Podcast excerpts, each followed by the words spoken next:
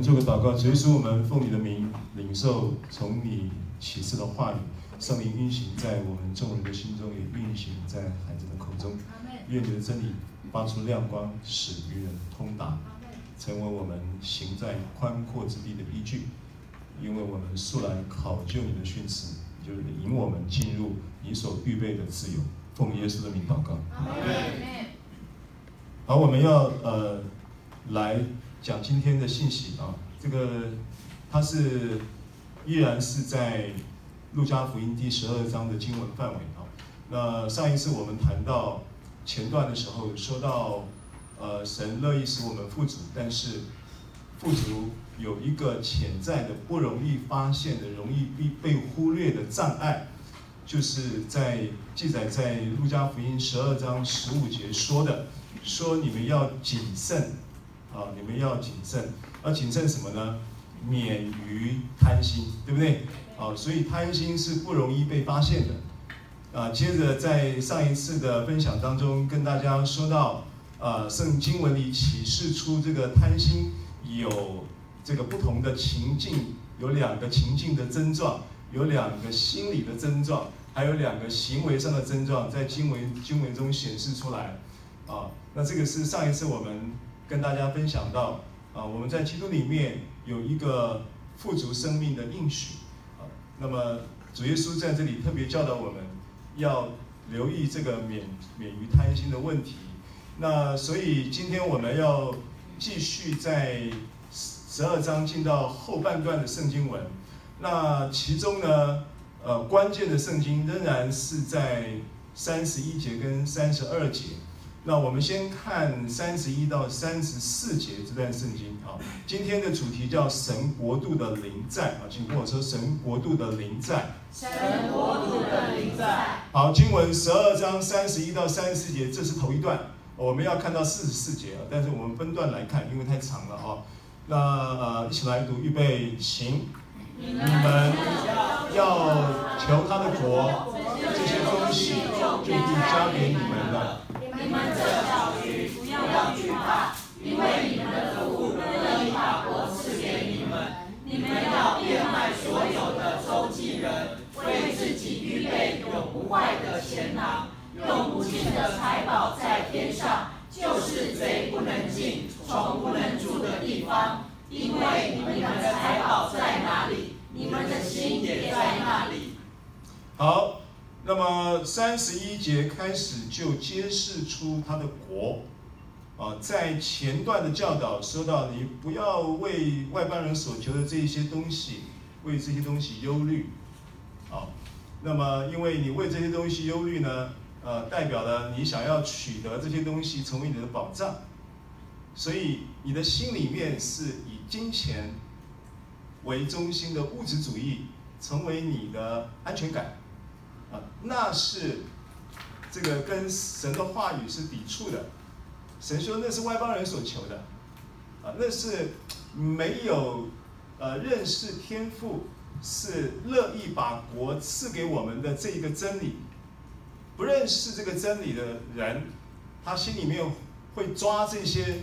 啊，物质的东西成为他的安全感，然后呢，又说到这个上文，又说到这个所罗门时代的那一个小花，都比这个不，就说路上的小花都比所罗门时代的那一个那一个装饰更柔美，啊，就说到人的心理里面还有一个，不但是依靠这些以金钱为中心的物质主义的东西作为。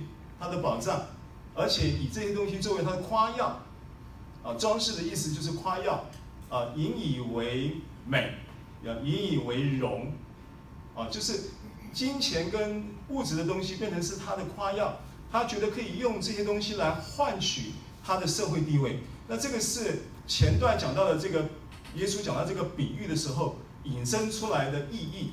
所以他说三十一节就。就接着往下说，就是说，你们只要求他的国。其实原文没有“只要”这个词，原文说你们要，要求他的国。那求意味着什么呢？求意味着一个热切的追求，啊，一个呃，算是一个意识上的聚焦，啊，就好像你是一个求学的人，你是个学生的话，照理讲，你的心思跟意念会专注在学业。那你如果是追求这个职场啊，你是一个初入社会的一个一个初出茅庐的一个职场的新鲜人，那你很自然的你就会去追求。专注在这个工作，专注在工作的表现，专注在老板这个关注的眼光，啊，专注在客户的回应，啊，那就好像你是一个，假设你是一个教会的传道人，你是一个牧者，那你自然会专注在关于牧养的事情，你脑袋里面装的就是你要牧养人，你脑袋里面就要装很多神的话语，然后你要关注到一些。你你的一种牧养的这些的羊群的景况跟需要等等，那是很自然的。你所追求的就是你所热衷的，你所热衷的自然会成为你所专注的。他说：“你们只要专注在，你们要专注在神的国，是不是？啊，你们求他的国，这些东西就加给你们。”这一个加给你们的这一个加，原文的意思是附加的意思，附加的，附加什么概念呢？附加的概念就是，如果你买一个便当，他一定会附一双筷子给你；你买一个便当，他会附一碗汤给你。那个汤是不用买的，不用出代价的，是你求他的国，他就给你的。所以他附加给你什么？附加给你这些东西。换句话说，神的国的概念在这里先揭示了一件事情：神的国，它的这一个涵盖的领域里面，涵盖了你现在跟我说，我现在，我现在，就是涵盖了你现在在物质上的需要，这是神国度的涵盖范围。这是第一个概念啊，因为我们想要试着先让你知道什么叫神的国，因为这个神的国的这个议题呀，比较少谈到。我们也不是那么熟悉这个议题，我想也借这个机会跟大家做一点整理跟分享啊。所以先回到呃这个 PPT 的第一页哈，有讲到神国度，神的国度，神的国度里面呢有关于神的国度的定义，就什么是神的国，什么是神的国啊？那这个定义呢是呃，相信我至少花了一个钟头的时间去思考，去查圣经。然后呢，简单的做一个定义的整理，这不是网络上抄来的啊，这个是这个牧师我花你精神时间去整理圣经之后给你参考用的，啊，那这个也许将来有机会收录到维基百科啊。定义：神以他的权柄及大能，借着基督在他荣耀的旨意里，透过圣灵统管万有，带进他公义和平。与喜乐的彰显，这是神国度的定义。所以它主要的支柱是什么？神国度的支柱是权柄跟能力。神的国度，当一个我们讲神的国在哪里？主耶稣说神的国，有人说在那里，有人说在这里。耶稣说神的国不在那里，也不在这里。神的国在你的心里。这话什么意思？这话就是说，神的国在你的心里，就说出了神在你心中掌权了。这个有这么一个层面的意思，因为神的国不外乎在他的国度的政权。跟我说政权。政权。你没有国度就没有政权。政权的背后是有国度的。政权的背后是有国家机器在运作的。政权的背后是有国家的国库在 support 的，国库哎，国库比你家的库差很多啊，不是差很多，多很多啊。好，所以，那么这几节圣经呢，我们没有时间看了，你自己去查了啊。一百零三篇讲到他神的神的宝座安定在天，他的权柄统管万有，就讲到神的国度。啊，所以一定不外乎权柄，也不外乎能力，所以你常常会听到这个写诗人说：“国度、权柄、荣耀、能力都归给你。”啊，就是讲到这个国度的结构，所以他一定有权柄跟能力。那么按照希伯来书一章的经文告诉我们说，神是借着子创造诸世界，然后呢，借着子也建立了神国度，啊，所以他是子在基督耶稣里面，啊，就说神在基督耶稣里就在子里面，是借着子。在他的荣耀的旨意中，也透过圣灵在运行来统管万有。那目的是什么？内涵是什么？文化是什么？元素是什么？一个国家都有一个国家的文化。这个文化不外乎罗马书十四章揭示说，神的国不在乎吃喝，乃在乎公义、和平，并圣灵中的喜乐。所以，因此我们就透过这。基本的一个神国度的结构，跟他的掌权的这样的一个意图，以及他能力运行的凭借，来做了一个诠释。这你当参考就知道，你讲到神的国，你有一个具体的概念，你说得出一点名堂，知道神的国是什么东西啊？好，那这是神的国一个简单的概念性的定义，只能讲是概念性啊。那么我们又常常。听到很多圣经中，尤其新约圣经里面，啊，约翰在出来传道的时候说：“天国近了，你们要悔改。”耶稣自己传道也常常讲：“天国近了，你们要悔改，信福音。”那神的国跟天国又有什么差别？天国又是怎么回事？那有一些弟兄会把，也许有一些弟兄姐妹会把天国跟神的国就把它合并在一起看啊，意思赶快。意思差不多，但是也有差别。我们也借这个机会稍微整理一下啊。神的国有这几点啊，神的国有这几点，它跟天国有什么不同呢？你要先了解神的国它是怎样的一个内涵啊。第一个，它跟天国有一个时空范围的不同啊。神的国的时空范围包括后面的 A B C D E F。这六点，第一点，神的国包含了创世以前的永远。跟我说，从永远到永远。从永远到永远。从永远到永远，从第一个创世以前的永远，到什么？到将来以后的永远，这叫做从永远到永远。好像有这首歌嘛？从永远到永远。那路达拉格萨杜有没有？有这首歌吗？啊，没有，没听过啊？有没有？有啊，诸天宣扬。啊，诸天宣扬，从永远到永远，这一句话的真理就是这个，它是从创世以前的永远开始，因为神是没有时空限制的，神是永恒的神啊。永恒的定义就是从过去的永远到将来的永远，加起来就叫永恒。所以严格说起来，它没有时间的限制的。啊，这有一点会卡住脑袋，对不对？那你去看一部电影叫《星际什么？效应。星际效应，去看这部电影蛮有意思的。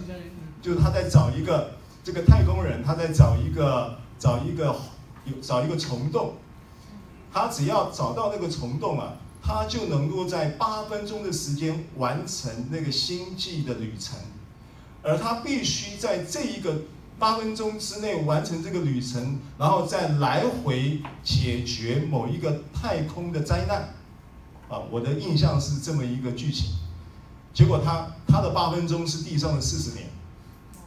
为什么呢？因为他的空间不是一度、二度、三度。它是它是到五度、六度、七度去了，就是说它的时空是已经折叠了。譬如说，本来从这个点到这个点中间要四十年距离啊，但是他找到了一个入口，这个入口呢，八分钟就能够解决这四十年的旅程。他怎么做呢？上帝就透过这个虫洞，把这一个这一个本来要有的这样的一个四十年的时空，把它折叠起来。上个物理课啊，这边到这边四十年，折起来，重叠，结果剩八分钟，概念就是这样子。好，创世以前的永远，约翰福音十七，呃，不是，呃，十七章二十四节对，然后以弗所书一章四节都讲到创世以前，他在创立世界以前就爱了我们，在创立世界以前就已经把所有属灵的福气赐给了我们，阿门。好，这个是第一个，第二个说，在创世以后就有亚当跟夏娃了，就有了人人类了。从有了亚当跟夏娃以后，一直延续到摩西来以前的列祖，这个时期也包含神的国。第三个，进入了律法时代，跟他的子民制定了旧约的以色列国。也是神的子民，也是神的国的概念。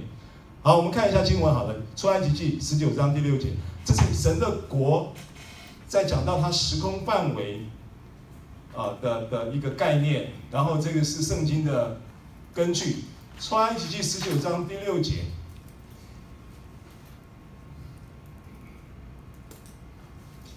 好，请你们要归我做祭司的国度。为圣洁的国民，这些话你要告诉以色列人。啊，十九章是在颁布律法之前，这是很重要的宣誓。二十章就颁布了十诫。那他颁布十诫还没有制定旧约之前，就说这是一个国度的群体概念，是属于神祭司的国度。这些子民就成为神圣洁的子民。阿门。圣洁的国民，好，回到 PPT，第四个，第四个，呃，它也包含了什么呢？包含了新约时代的教会。主耶稣第一次提到教会的时候，记载在马太福音第十六章十八节、十九节。他问门徒说：“你们说我是谁？”那有的说他是要来的以先知，有的是他是谁谁谁。然后他们就呃。回答最后，彼得就讲了说：“你是基督，你是永生神的儿子。”啊，那耶稣就很兴奋啊，他说：“这个不是属血肉的指示你的，是我们在天上的父指示你的。”所以他就说：“我要把我的教会建造在这个磐石上。”同时他说：“我要把天国的钥匙给你，阴间的权柄、阴间的门不能胜过他。”意思是什么？那把钥匙是天国的钥匙，天国的钥匙。的意思是什么？就是天国的入口，天国的入口是谁？是教会。所以教会在十六十六章马太福音十六章十八节十九节，主耶稣交错的描述了教会跟天国，然后说到教会就是天国的入口。好，所以话又说回来，刚刚我们在讲这个时空，讲到那个时空的重叠。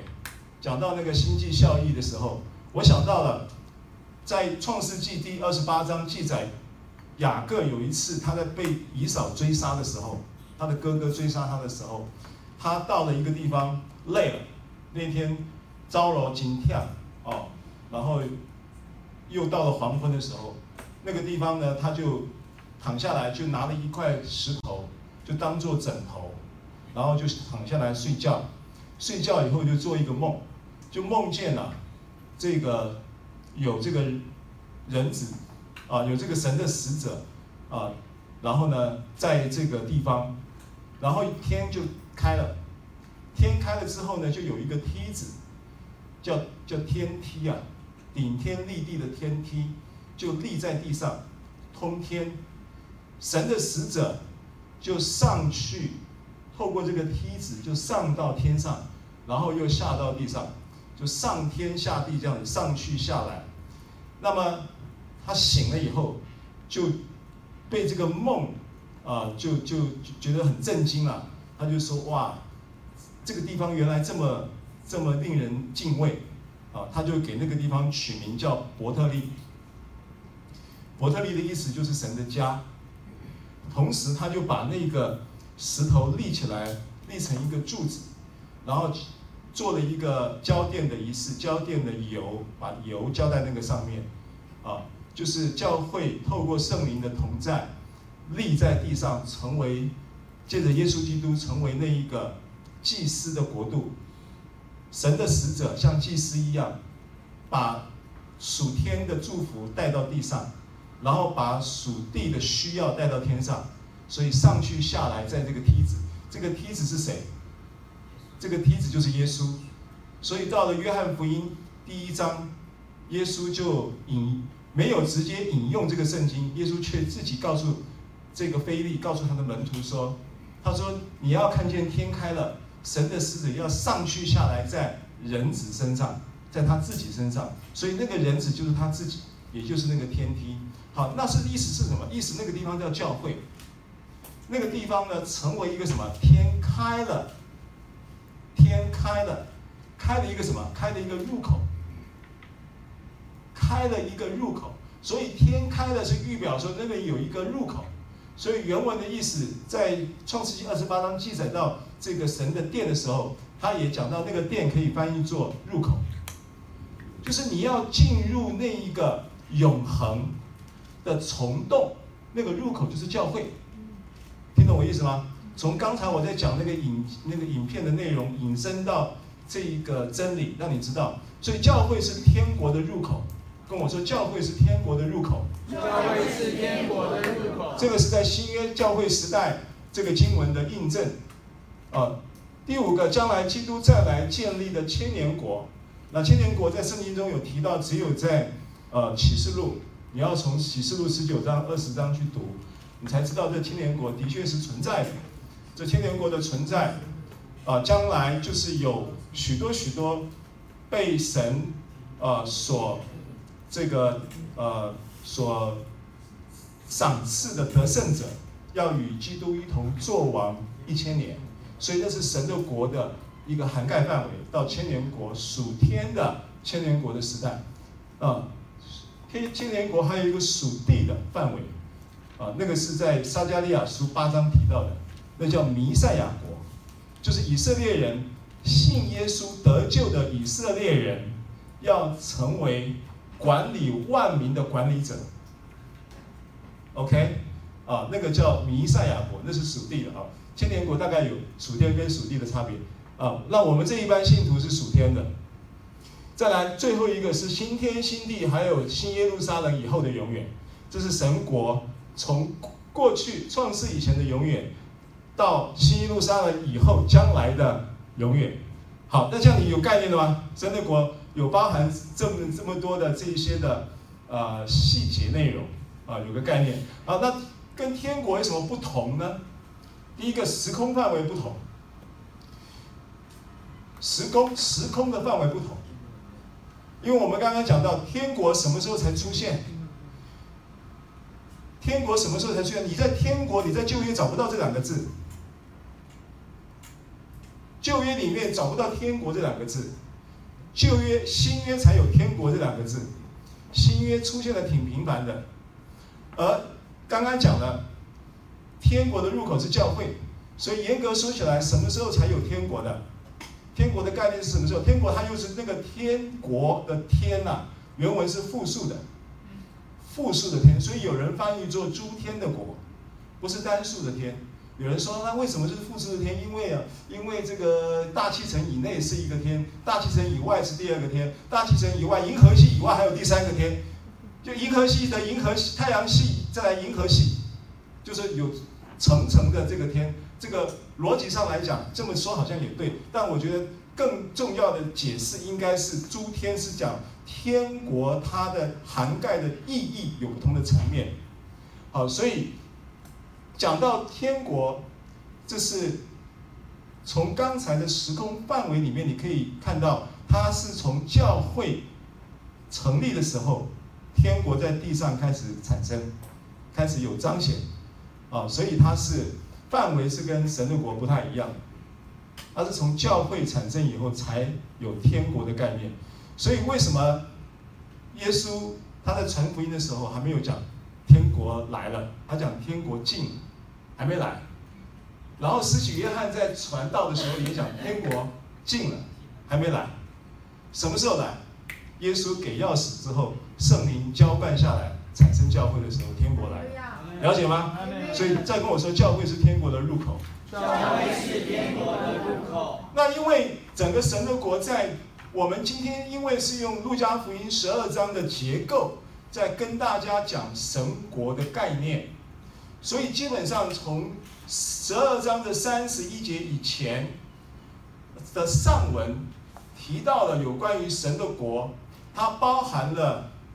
当时所谓的神的国，父乐意把神的国赐给你们，这是在三十二节讲的。路加福音十二章三十二节说：“你们的你们是小群，不要惧怕，因为你们的父乐意将神的国赐给你们。”所以，当主耶稣在讲这个话的时候，你要意识到他在讲的是现在式，他要他在讲的是神的国，它的物质范围。有许多国库的供应、供应跟资源的供应。你知道国度的资源是最大的吗？你知道国家的机器是最厉害的吗？国库的概念是很厉害的，所以上次我跟你举过例子嘛。我说我们郭董讲说，零到六岁要给国家养，国家养一养要算多少钱？算一算，有人算过，算一算，他说大概要三千六百亿一年。三千六百亿排富的条款摆进去了以后，就可能不用三千亿，大概两千多亿就可以了。那两千多亿是什么概念呢？就如果国家不养，郭总说国家不养，我倾家荡产自己养。好，如果是这样的话，一年就用完了，因为他的资产就是两千多亿。那你国家那个国库你就取之不尽，用之不尽。我那是要讲说那个比那个差距是很大的。你要有国库的概念，跟我说你要，我要，我有国库的概念。我有国库的概念。现在给你一个国库的概念，你拥有的是一个国，你是属神的子民，你是圣洁的国度，你是有君尊的祭司。这个观念你要有，你有了以后，你才不会惧怕。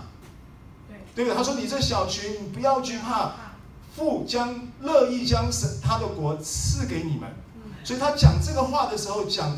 就在讲，在神国度里，从过去的永恒到将来的永恒的中间，所有当下你这一个物质层面的需要，也都在神国供应的范围跟应许之内。这是这段圣经你要有的思维。好，那么除了这个以外，它还有什么样的呃这个元素呢？你就要看天国跟它的差别。这边是天国，就天国。我整理出就是它有一个实际，它也有一个实况，它也有一个实现。那这个天国的实际内涵是什么呢？天国的实际内涵，它其实是因为是从教会开启天国的实际内涵。换句话说，教会是天国的入口，而教会里面的这一个国度的宪法，制定的国度的宪法，就会是教会文化的建立依据。教会文化彰显的依据，国度是不是有宪法？好，所以你很有名的登山宝训就可以做一个比例比喻。教会它会，天国教会是天国的入口，它是建立教会，在建立教会的生活文化的时候，耶稣很清楚的在四章，他开始他的国度侍奉的生矮，他开始传天国的福音，对不对？天国近了，你们应当悔改，对不对？耶稣是不是这样传？你们要悔改，信福音，对不对？耶稣当他这样传的时候，他在传这个福音的时候，这是在第四章啊，他被圣被圣灵引到旷野受试探，然后他开始正式的传道的时候，他传的就是五章开始登山宝训。所以他的实际内涵，你就聊，你去看登山宝训，你就知道。举这个例子，它的实际它有一个内涵，天国的内涵。登山宝训就是很重要的依据，所以登山宝训的第一第一章讲第一节讲什么？五章第第三节对不对？他说：“虚心的人有福了，因为天国是他们的。”所以他讲登山宝训是天国的宪法，是这样的依据了。就神学家这样子来定位登山宝训的重要性，它其实也就是天国实际的内涵。那天国你在认识天国，你还要认识什么呢？它的实况的发展。那马太福音十三章有七个比喻，有七个比喻。这个七个比喻不外乎在讲到，在天国的实况这个实际的内涵的建立的机制当中，很自然会带出十三章这个实况的发展。这实况的发展里面包含了你生命的发展，很很自然的包含了生命的发展，也包含了仇敌撒旦的破坏。因为他十三章刚开始就讲什么撒种的比喻，然后讲到有这个路旁的硬地，讲到有土浅石头地，讲到有这个荆棘地，然后讲到有这个好土，对不对？然后他说这个比喻的重点在讲什么呢？这比喻的重点在讲说。这一个撒种的，就是人子，然后那个种子就是神的道，然后那一个土就好比人的心，所以你在这样的一个基础之之上来建立天国生命的发展，然后到了后文下文还讲到说会有那个稗子跟麦子，要不要把那个稗子入出来？耶稣说不要把它入出来。因为等它长起来，你看它长出来，因为你在没有长出来以前，你不你不不容易分辨麦子跟稗子的差别。但你让它，你让它，你让它长出来之后，再把它过滤出来，就相对安全，免得你就就就是错，对，可能错误的判断，然后呢影响到这个麦子反而不能生长哦。啊，那个是比喻到讲到仇敌撒旦的破坏，对不对？然后他的实况里面也会看到圣灵有不可限量的发展，就好像你他讲到那一个芥菜种，那芥菜种是所有的种子里面最小的，但是它竟然可以长成一个什么大树，意思就是说那个是无可限量的发展。那芥菜种是预表人的信心啊，你只要本于信啊。你只要选择相信啊！你要像那一个癫痫的那一个患癫痫的那个父亲一样说：“我信，但我信不足，求主帮助啊！”你那一点点的决定相信，就是那个芥菜种，而你不要小看你这一个决定相信、选择相信的权利，这件事情就让圣灵有充分运行的空间。好，这个圣灵大能是不可限量的发展。然后到最后呢讲到了比喻，讲到终极最后的一个一个一个，呃，神会透过呃我们在天国的这种生活实际的内涵跟发展的过程当中，自然就有奖赏哦。所以我们这一班呢都是从凭着信心被赏赐的人，然后不但现在就有赏赐，将来还有赏赐，叫做终极的奖赏。这是一个。讲到天国的时候，它会有一些实际的发展的实况，啊，那比那是我们这个人在这个天国的生活机制里面，在这个内涵里面很自然的一个发展。注意，这些东西都不是律法原则，这些东西都是恩典原则。意思就是说，你不是因着你的修为，因着你的努力，这些事情如果登山宝训，你去仔细看。没有一个人看完以后，没有一个人有把握说我可以做得到。为什么那么难？难是难在是你做不到，你你我都做不到嘛。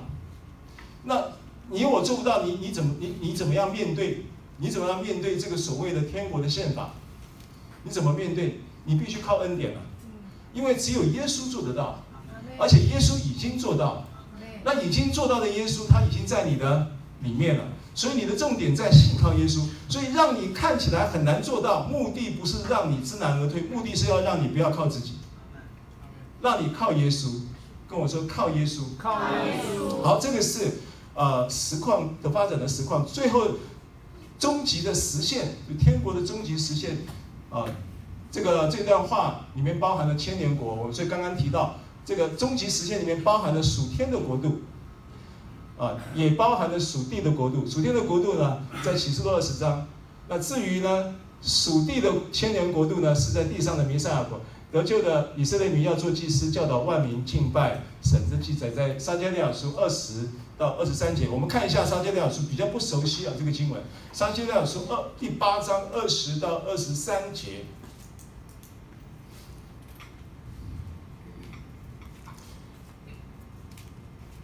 撒迦利亚书，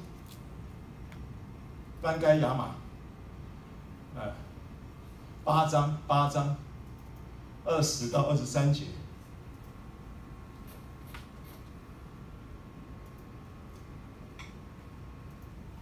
二十到二十三啊，万军之耶和华如此，将来必有列国的人和多城的居民来到，这城的居民必到那城说：我们要快去恳求耶和华的恩，寻求万军之耶和华，我也要去。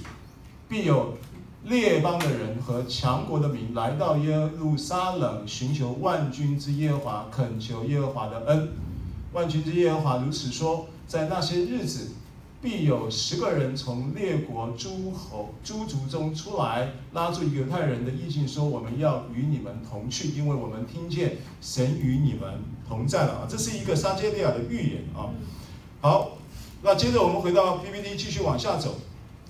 天国跟神的国，最后哪里不一样呢？下一页，它有一个时间区段的不同。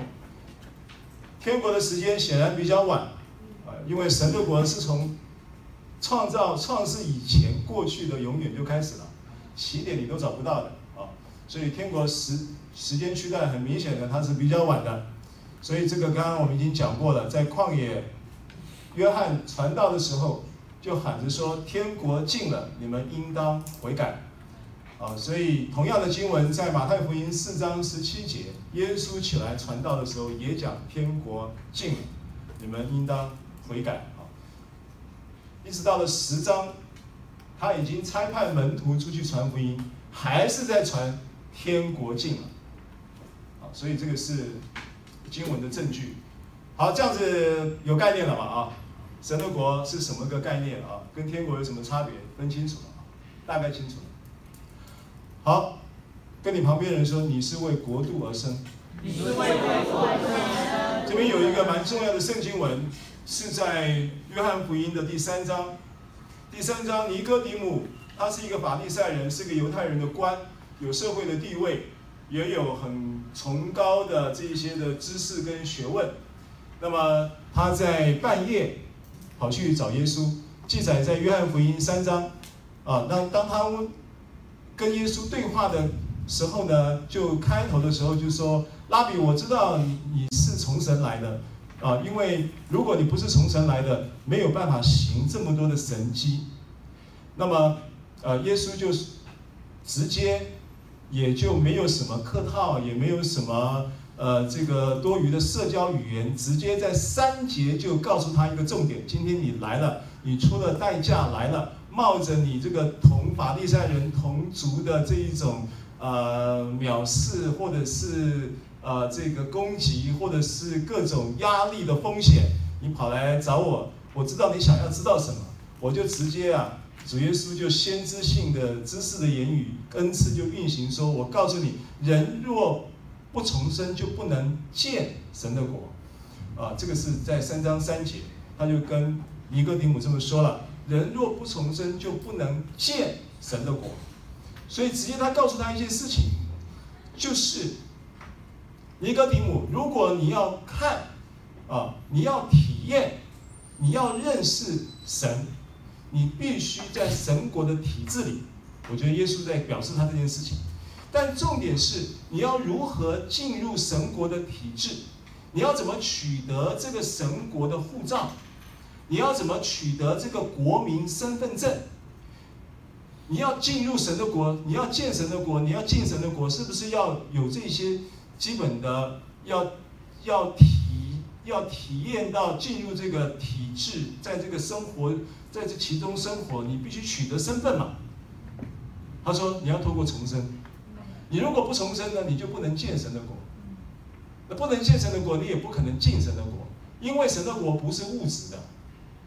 神的国，它不是一个一个一个一个手续办一办，移民办一办，不管是技术移民还是投资移民，还是什么什么移民方式办一办就能够办成的。你必须要重生，你必须要透过重生，透过重生，你看见了神的国。所以这边讲到见神的国，在三章三节。那这个 horao 这个字见啊。这个字，这个见，其实它原文是注视的意思，很专心的注视注视。那你注视这个神的国，然后呢，注视它，也就是指的是一个精神或者是灵性上的观察，啊，或者是感官上的一个很强烈的感受。那这个 horao，这个 horao 的这个见神的国，啊，它意味着，它意味着是透过重生之后才会发生的。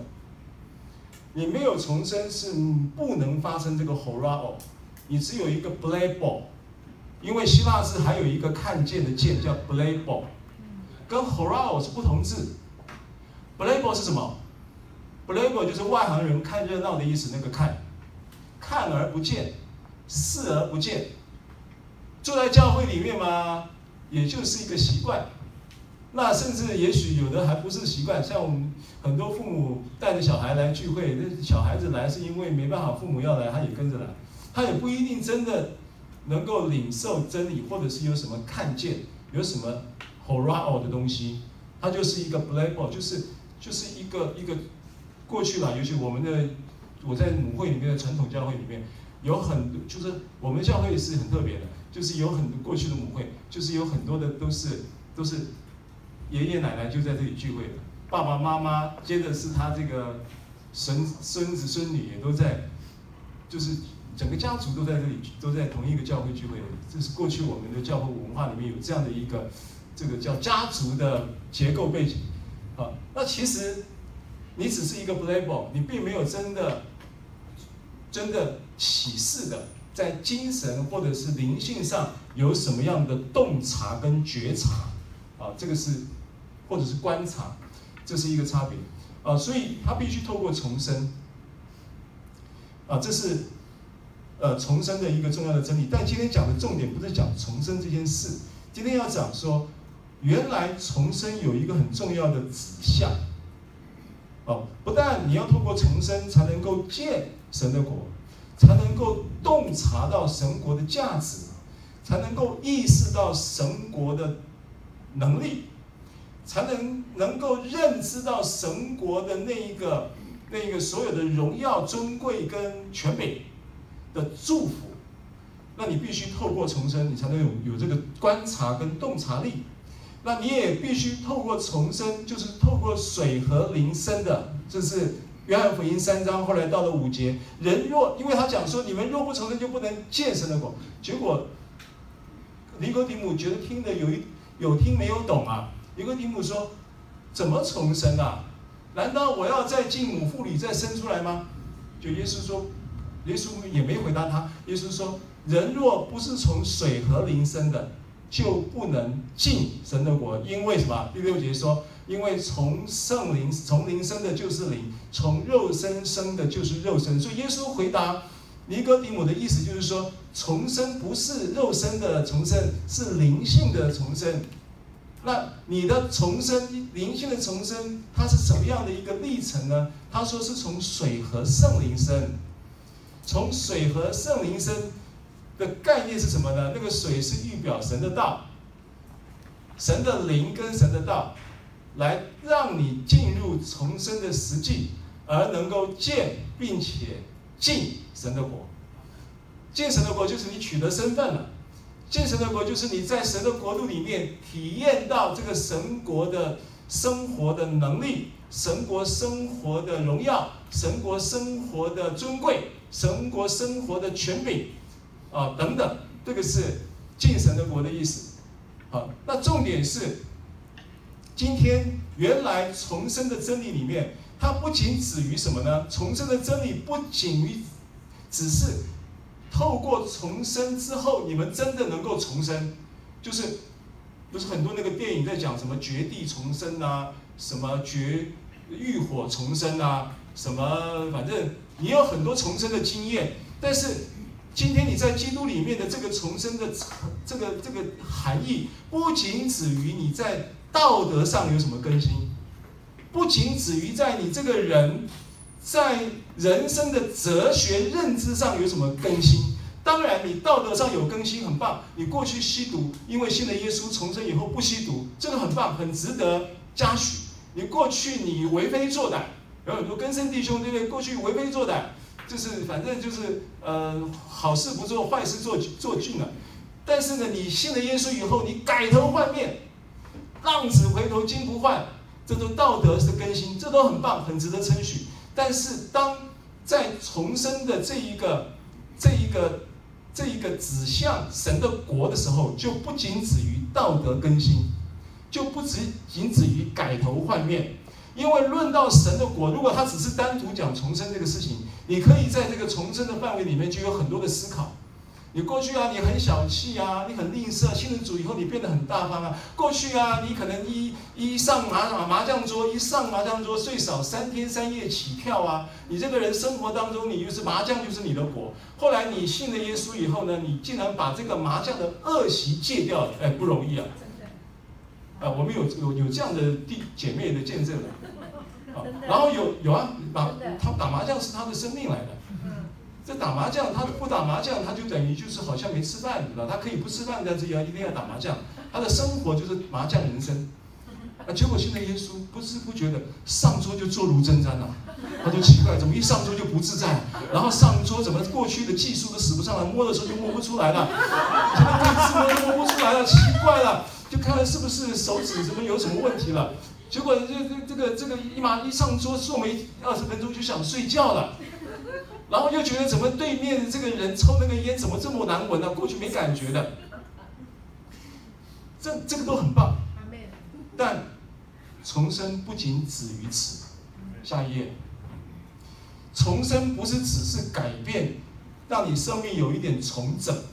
然后重生也不仅止于改变你对生命的看法、对生活的态度，改变我们对财富跟权力的观念，不仅止于此。更重要的是，重生有一个。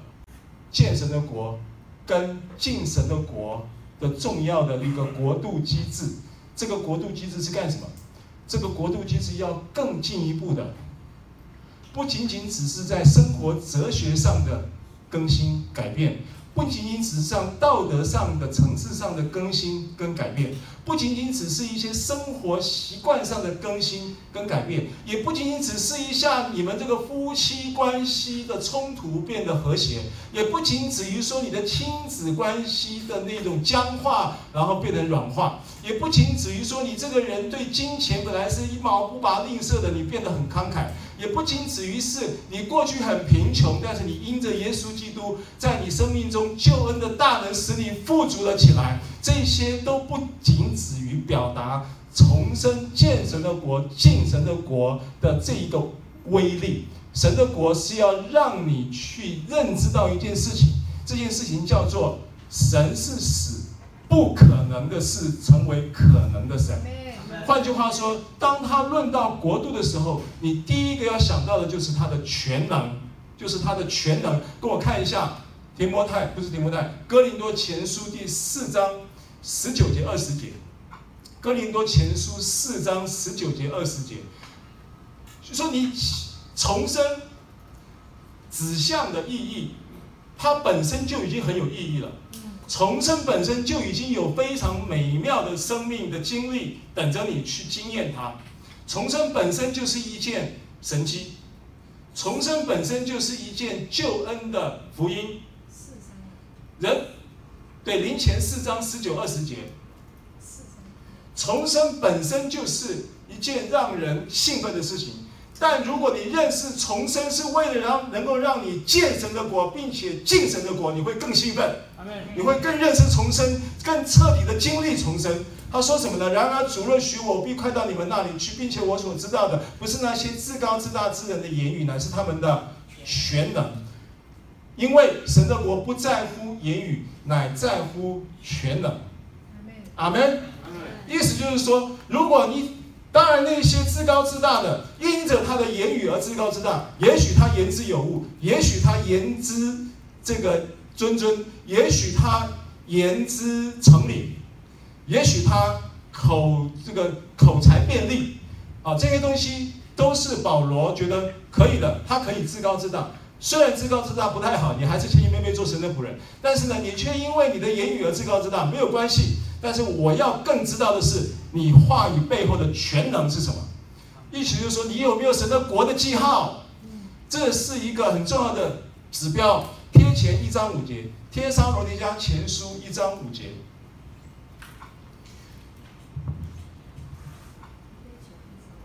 帖撒罗尼迦前书一章五节。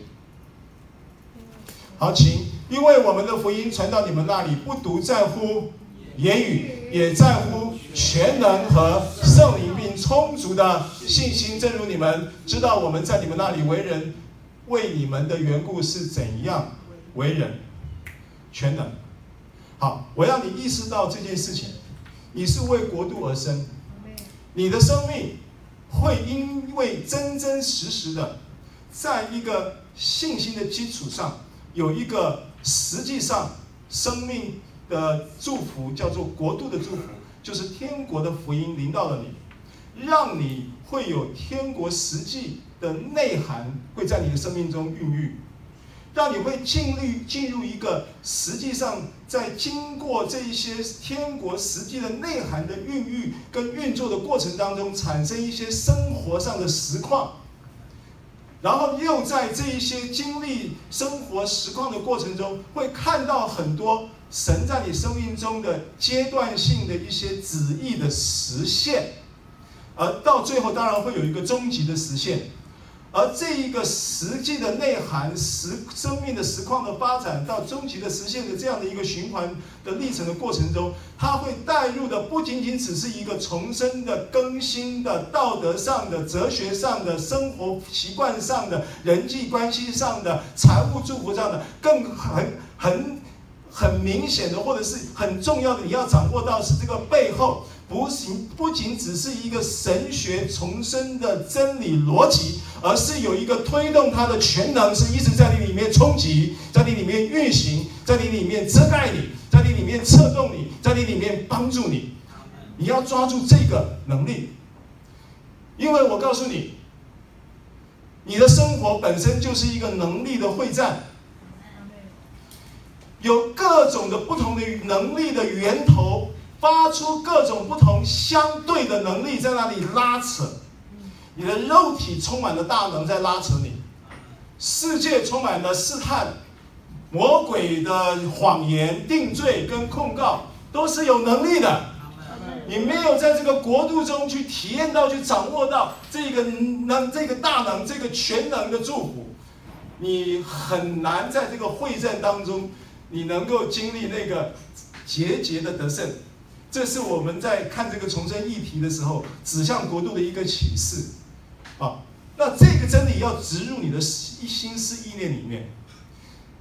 你是在基督里面透过重生见了神的国，并进了神的国之后，大能的勇士。跟你旁边人说，你是大能的勇士。回到 PPT。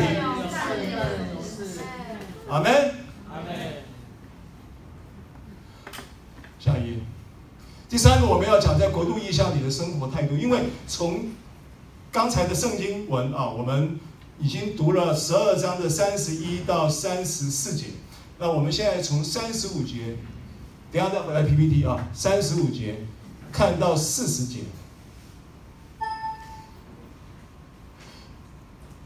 你们腰里要束上带，灯也要点着，自己好像仆人等候主人从婚姻的筵席上回来，他来到。叩门，就立刻给他开门。主人来了，看见仆人警醒，那仆人就有福了。我实在告诉你们，主人必叫他们坐席，自己树上在近前伺候他们。或是二今天来，或是三今天来，看见仆人这样，那仆人就有福了。家主若知道贼什么时候来，就必警醒，不容贼挖透房屋。这是你们所知道的，你们也要预备，因为你们想不到的时候，人子就来了。好，回到 PPT，我们讲神国度的意象，啊，在这个意象里面的一个生活态度，因为从刚才读过的两段圣经，我们可以整理出来，基本上会有总共会有三个，是我觉得在经文里面启示出来的一种国度意象里的生活态度。第一个，跟我说富足的生活态度富足的生活态度。经文是刚才读过的十二章三十一到三十三节，然后呢，还有一个是在路加福音十九章一到十一节，经文不用翻了啊，我简单的说一下，路加福音十九章一到十一节在讲的故事的主角叫做撒该。撒该是个犹太人，是个当时的犹监，因为他是犹太人的税吏，罗马政府要跟犹太人收税，他要用犹太人自己的族人作为他们的税吏，然后来向他们收税。那沙该就是税吏，所以当时税吏这个词啊，这个词代表的就是犹监，就是我们以前所谓的汉奸呐。哦，就是走狗了。当时他就是啊、这个罗马政府的走狗，是这样的一个人。那这个人呢，个子很小，很矮。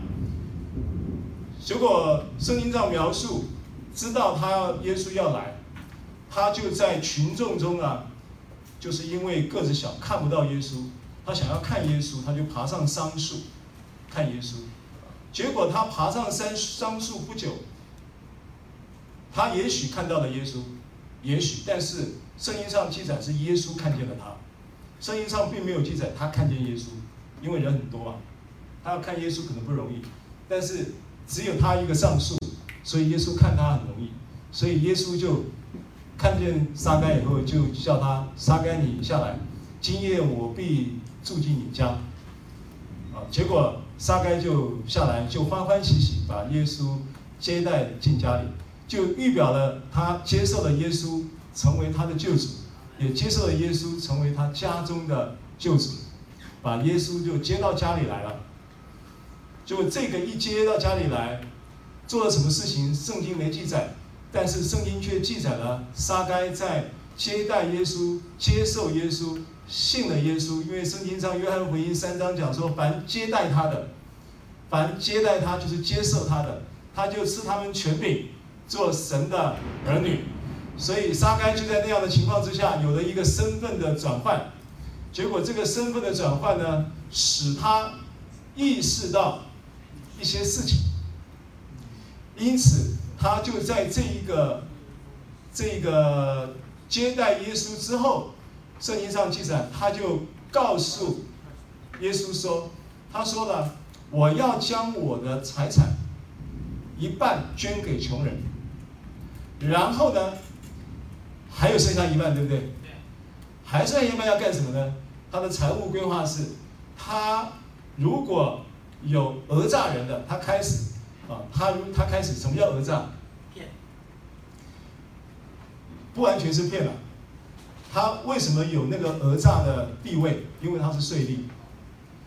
就是按照税法，你要缴是一百块，他就说两百五拿来，一百五十。一百是他的，另外五十交给他上面的头啊，就是有一个所谓的讹诈行贿的系统，他叫讹诈，所以他说，如果我有讹诈的，那如果那这个如果肯定是有讹诈的，不会只有如果，意思就是说他有讹诈的，他也没记清楚啊，那基本上要怎么样去查这个账呢？反正意思就是我准备。把我剩下来的财产的二分之一已经捐给人家二分之一，剩下二分之一我还要做一件事情，就是要把我讹诈人的再四倍还给他。啊，就是那这个四倍还给他之后还剩多少我不晓得，估计可能要破产也不一定。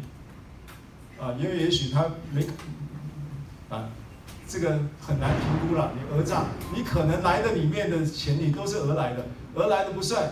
啊，然后你这个一半的给了穷人，还剩下的再还四倍，这个比例基本上，这个逻辑上，我觉得这个结构是风险很大的。但总之，证明了一件事情，证明了什么事情？证明了撒该，他本来，他为什么讹诈人？撒该为什么讹诈人？因为他很矮，因为他很矮，什么意思？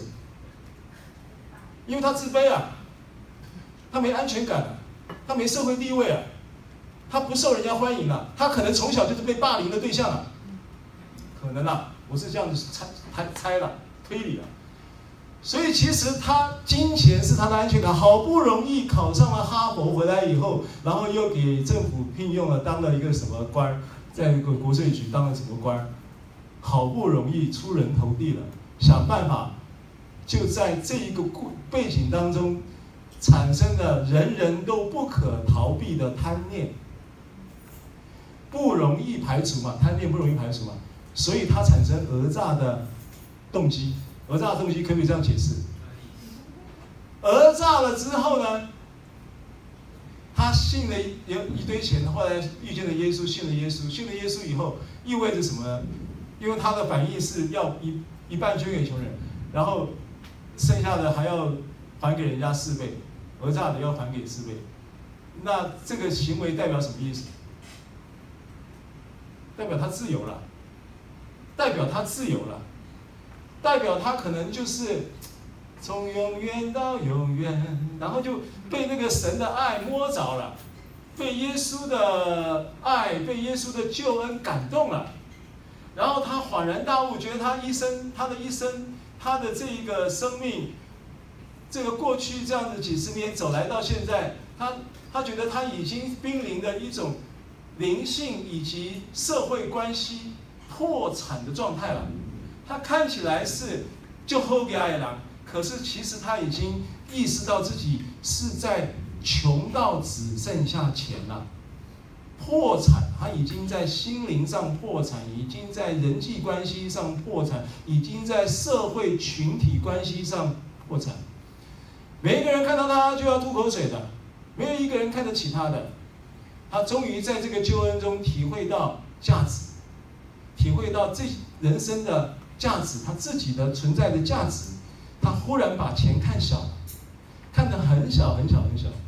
他为什么会把钱看小？不是因为钱变小了，是因为他把一些事情看大了。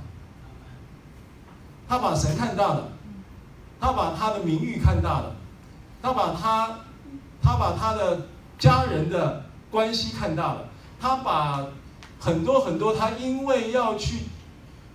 要去赚取或者是攫取这些他自己自我的存在的这个安全感的保障的过程中造成的这一些人事物的失落跟伤害，他决心要去弥补了。阿门。这是一种自由。阿门。啊，所以他这个自由是从哪里得到自由？从贪婪中得到自由，对不对？讹诈的背景是因为贪婪嘛？所以是不是值得庆祝呢？啊，所以富足的心态在他心中产生了，富足的心态产生了，这是我觉得是撒该的一个见证啊，啊，所以你说这样的一个生命，他是不是从贪婪、吝啬变成慷慨？好，所以这个经文上下文，如果你去看，神神是慷慨的神吗？是是是。嗯神的国是慷慨的国度吗？是。神的子民是慷慨的子民吗？是。所以我们的生命也是慷慨的，对不对？对。所以是我们的生命是什么？白白得来，就白白的舍去，对不对？慷慨。那这一个，这一个慷慨的相反是什么呢？我们认为慷慨的相反是吝啬，对不对？但是上下文，如果你仔细去看上下文，他在说什么？他说：“他说，你们这小群不要惧怕，因为我们的天父乐意将他的国赐给你们。所以慷慨的相反是恐惧，是怕。怕什么？怕穷，对不对？怕不够用，是不是？怕这个老年没保障，怕这个东西。但神说他乐意将他的国赐给你，不要怕。”啊，所以慷慨其实是在解决惧怕的问题。啊，神赐给我们那个慷慨的生命啊，后面有有这两节圣经啊，我觉得是很好的慷慨的见证。啊，零后八章二节说，就是他们在极穷之间，还格外显出他们乐捐的厚恩。乐捐原文是这个字 h a p l o t e s h a p l o t e s h a p l o t e s 就是慷慨的意思，大方的意思。他们在极穷之间，还格外显出他们慷慨的厚恩。阿门。罗马书十二章八节，施舍的就当诚实。诚实的原文，haplopes，haplopes，什么意思？慷慨。所以这两个字啊，乐捐、诚实，原文其实都是慷慨。阿门。啊，所以我想这个是一个在国度的祝福之下，我们会有的这样的一个心态。因为这个上下文是这样子教的，耶稣是这样子教的啊。所以你要意意识到国度，你要见神的国，然后敬神的国，那生命就慷慨起来了。阿门。阿门。慷慨就是就是慷慨就是富足的态度了。简单的说，你你会显出慷慨、富足。而且你要知道，这些人慷慨的条件，他是极穷之间仍然慷慨，这生命很自由的。对，因为他相信神的供应，了解吗？他慷慨，没有惧怕，他克服了缺乏的惧惧怕缺乏的心，然后也既直间接的也克服了贪婪的心，所以他在慷慨的见证中，其实见证了神所赐的供应以及自由的祝福。阿门。好，第二个国度意象里的生活态度是谦卑警醒的服侍。啊，这是我们刚才读从三十五节到四十节的圣经文里面提到的。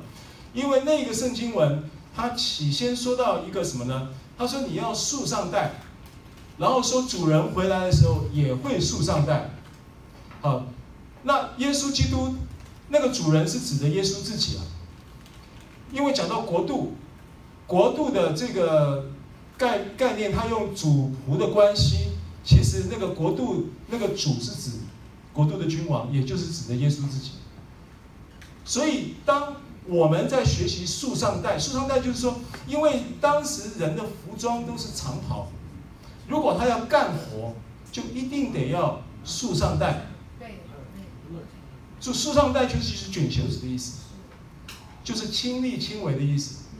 干活，他说你要束上带，然后主人回来的时候呢，他看见你你们这样警醒，他就怎么样？他就树上带，要亲自伺候你们。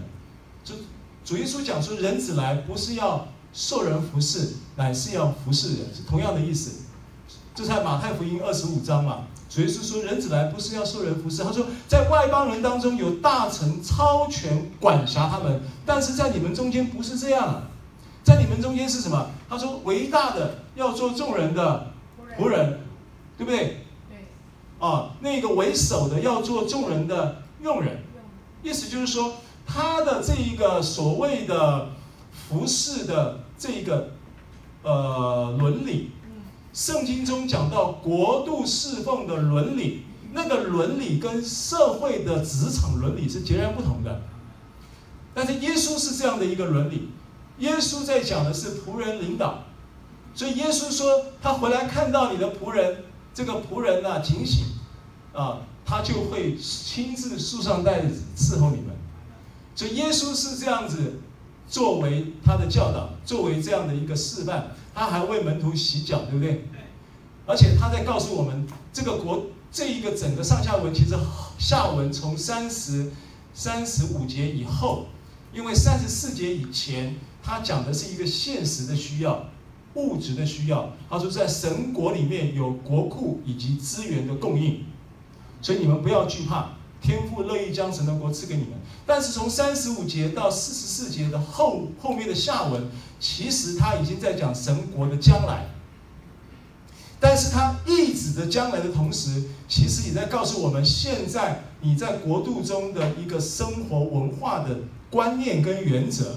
现在就可以应用的，好，那这个原则的应用的第二个是什么呢？就是谦卑警醒的服侍态度，这是你在国度的意象中可以有的一个服侍态度。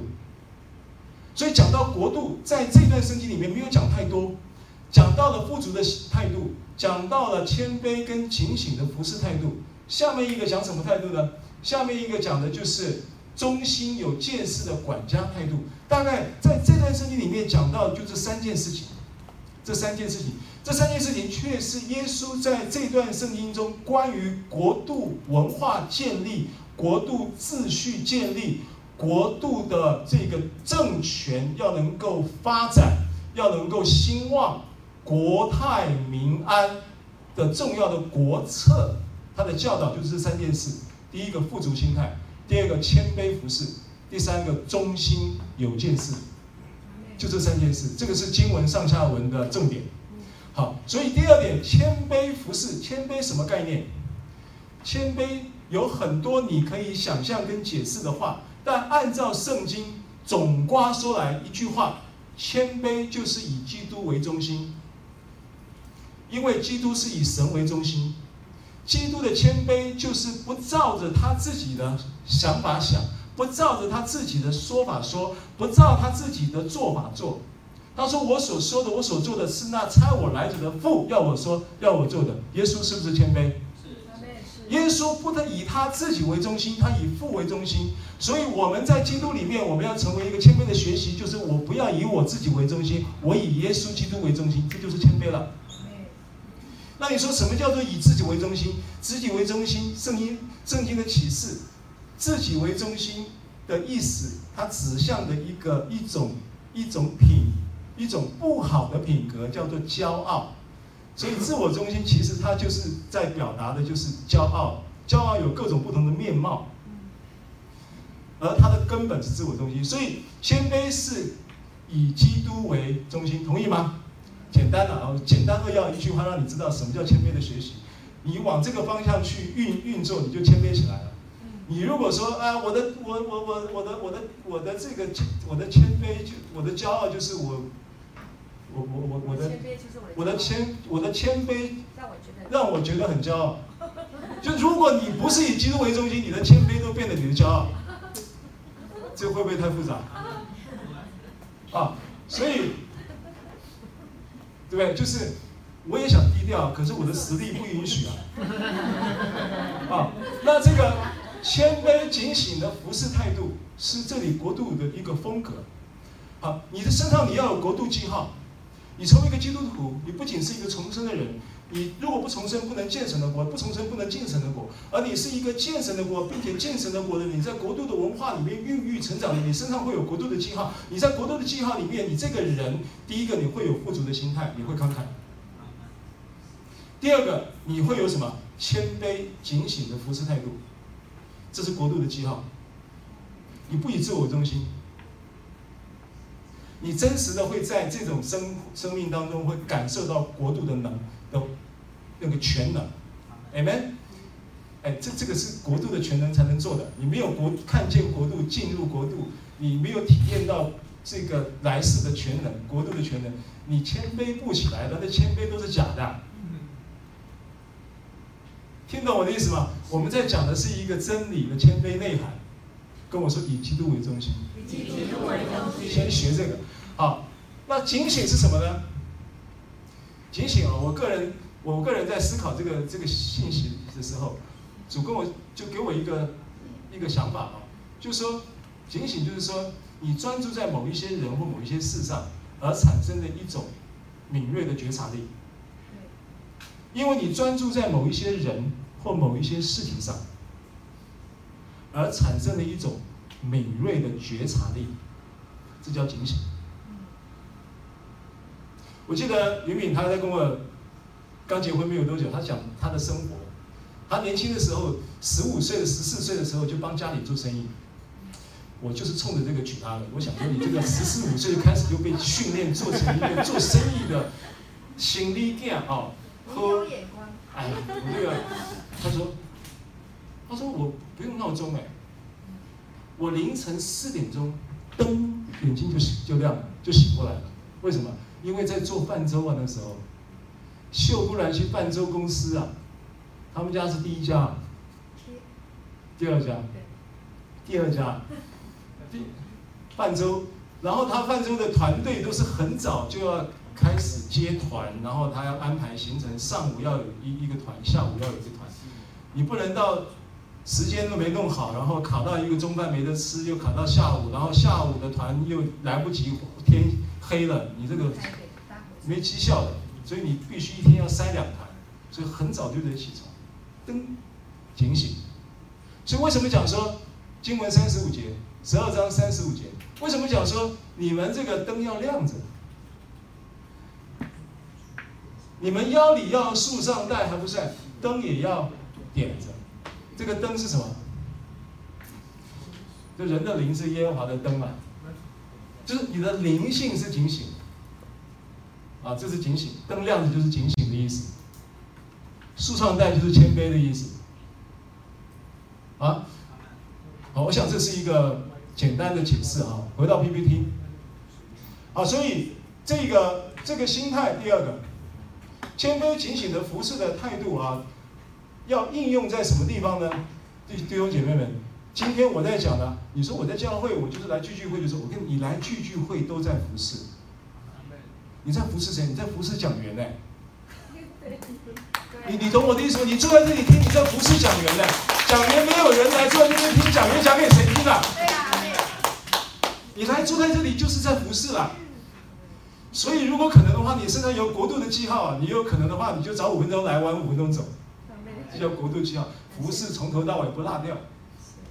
你也在服侍什么？你坐在那里专心的听，你也在服侍其他的弟兄姐妹。你在影响他们。啊，简单的讲，所以它还可以应用，不仅仅应用在这个现场，一个礼拜应用一次没有。其实按照圣经这边讲说，无论做什么，跟我说无论做什么，无论做什么，你在座有妈妈的，对不对？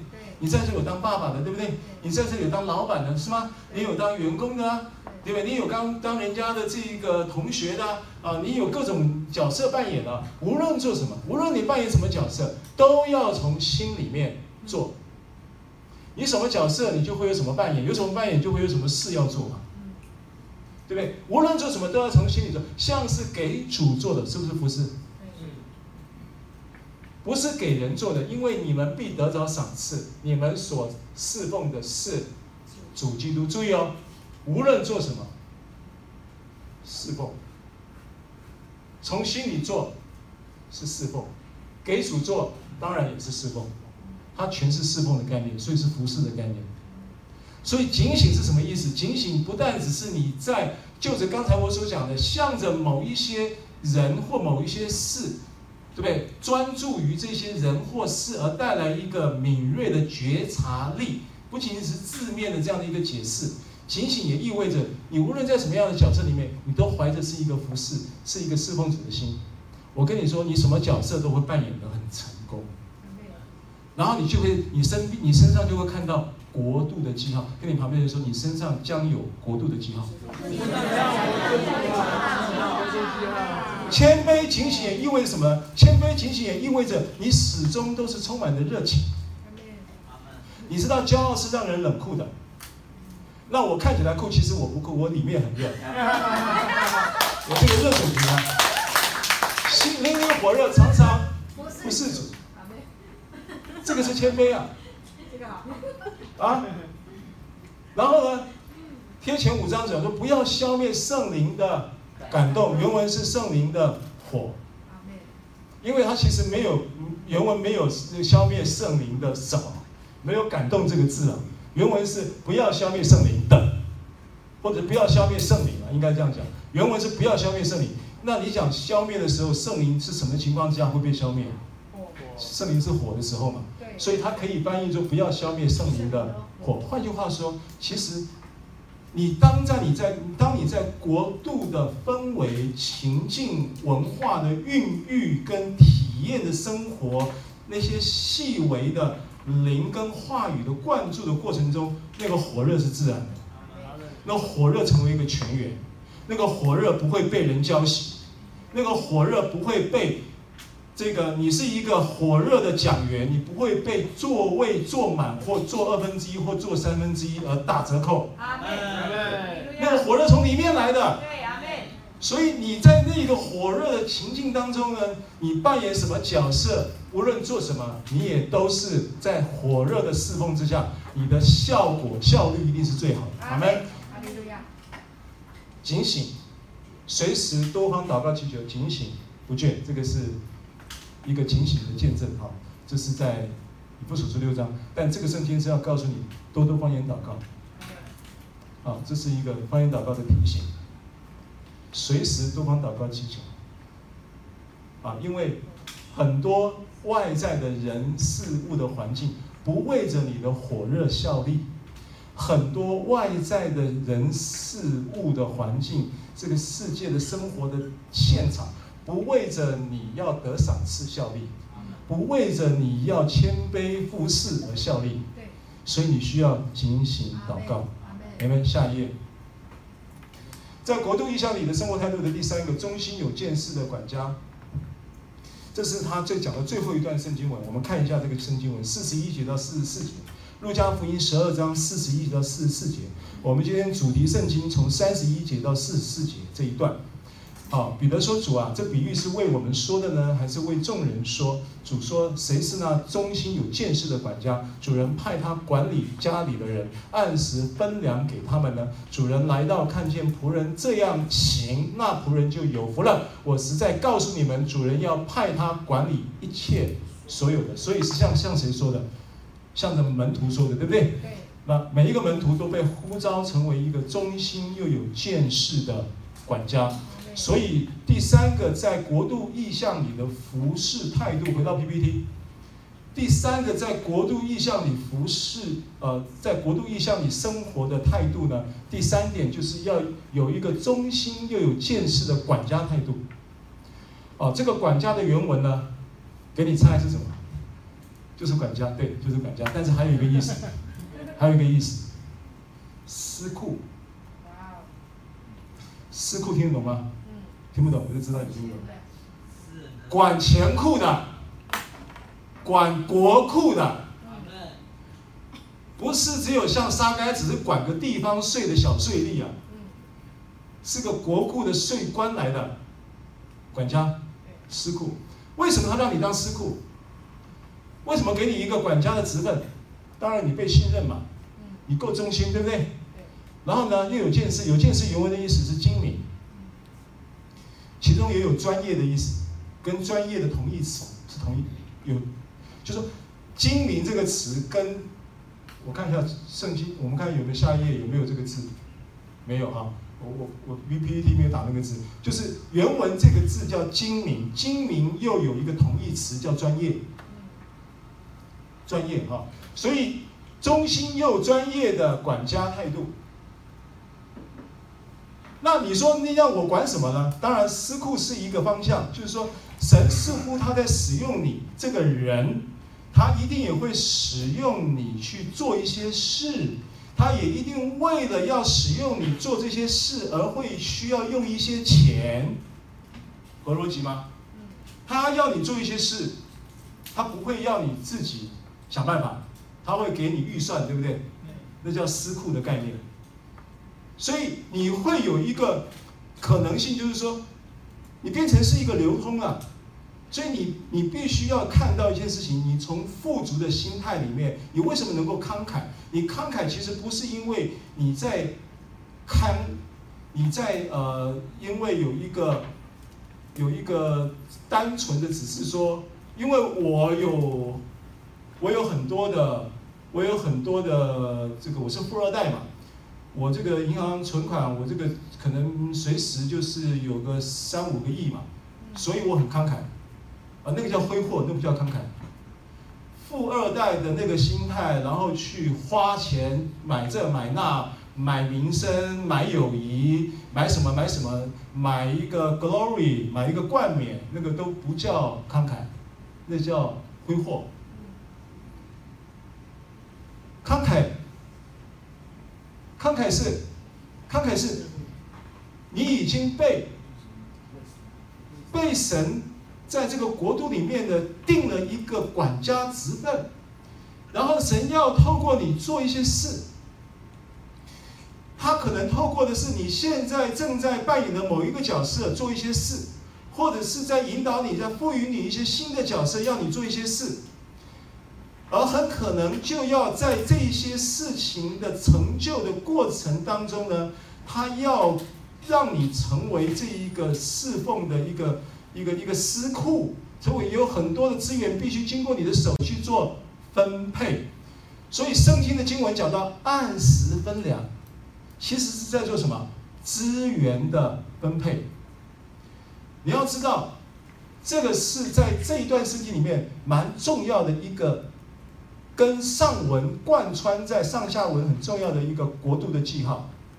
所以你在讲国度的时候，你在讲治理治理国度的时候，你不可能不讲预算，你不可能不讲立法，对不对？你也不可能不讲这个相关其他的内政。那你这些事情通通都你传福音要不要钱？要。你做施工要不要钱？我最近因为就是我们在讲财务的问题嘛，最近你神又量了一个一千五百万的计划，卫福部的计划，我们现在在写这个计划，因为一年的预算刚好是一千五百万，我们呐，施工赶路的医院施工本身一年的预算 average 就是一千五百万，所以今天呢，这个神就是又在最近就量了一个这样的一个计划，从二零二零年开始有这样的一个机会，到二零二一年有两年的计划，一年一千五百万，写过的话就一年一千五百万的预就补助会进来，所以弟兄姊妹为这个事祷告啊。那我要讲的是说，我这一千五百万，我我们写计划进来，然后拿去做施工，我是不是成为司库？是我是不是成为管家？对，这个钱是我的吗？不是啊，但是经由我的手，我成为什么？我成为这个施工导入的资源跟祝福到这个事工相关所有的人的管道。好，注意啊，你的国度观会来自于这样的一个结构，重新定位你自己跟你的财务。谁能说这个钱是我的？就像上文在十二章前，上文在讲上半段在讲到那个家道丰富，是人的富足不在家家道丰富，那个那个那个那个那个那个那个叫什么？财主说我要盖更大的仓库，我要有更多的积这个积蓄，要更大。神说我今夜今夜要收你的灵魂。谁能说这个谁是谁的？当然，那个话听起来有点恐怖，对不对？我现在不是要吓你啊，我现在重点是要告诉你说，我们要转一个思维，你不是拥有者，你是管理者。好，这是一个国度观啊。啊，跟我说，我不是我财务的拥有者，我是我财务的管理者。这是这一节圣经这段圣经这个部分要给你传达的信息。好，所以好好。讲到这个管家，他是司库，有这样的一个概念。那你又必须要有忠心，有忠心最起码的嘛。所求于管家的是要他有忠心，这是最基本的，对不对？你是被信赖的，你为什么会被信赖？你为什么会被信赖？跟我说，有信心。有信心。就因为你有信心，你被信赖。不要讲别的，你不要想那么多，很单纯。Faithful 的意思就是 faith 的基础。就是信心带来信实，信心带来信任，阿门。信心，关键在信心。好，中心的本质是信心哦。好，然后你要怎么样能够专业？有见识嘛？有见识的原文是精明嘛？精明的意思是等同于专业的同义词。你为什么又能够专业？好，注意啊，这边有两节圣经是一个很重要的学习。两个圣经中可以讲到管理的专业。等级要求的，好好管理自己的家，使儿女凡事端庄顺服，这是一个你要专业的条件。没成家的快成家，成了家的好好管理自己的家，让你变成专业。这第一个，妻子关系、夫妇关夫妻、孩子亲子关系，对不对？第二个，使那以信神的人留心做管理，原文留心做原文是管理，原文是管理。这节圣经提多书三章八节。这留心做就是管理正经事业，这都是美事，并且与人有益。第二个，在你的职场，赋予你的工作，赋予你今天做什么，做个 PPT，你做个什么敬拜服饰，你做个什么整洁服饰，都要专业，都要到位，明白吗？这个是中心有见识的启示性的意义。最后要结束了。好，这个是结语啊，启动国度的生活模式。结语，啊，这四项管理，重点我今天告诉你，国度记号是在管理。第一个，管理你的专注力，因为这一段圣经有三个很重要的词，关键词。第一个关键词在路加福音十二章的三十一节说：“但是你们只要求神的国，求神的国的求，求这个字它意味着热烈追求。你有一个热烈的追求，你有一个寻求，你自然就会有一个专注，专注。Amen。第二个，他说你要束上带子，并且要点上灯，然后看主人从筵席回来，看到你警醒。你为什么警醒？因为你专注在某一些人或事，使你对那些人或事产生了一个敏锐的觉察力，那叫警醒。所以关键警醒的本质也是一种专注。Amen。对不对？好，第三个，你要忠心又有见识。有见识意味着你是一个有忠心又精明的人，做事情又到位的人，角色扮演也能够到位的人。你是这样的一个人，也是因为你这个精明带出了一个专业，而这个专业的本质也是一个专注力。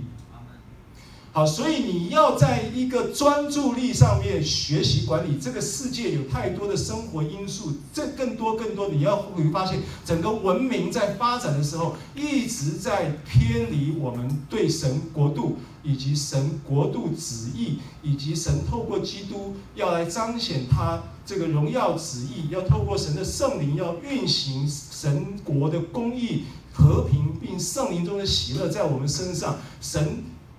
要做这些事情，但是生活的现场往往就用各种人事物的环境在让你失去专注力，所以一定要学会管理你的专注力。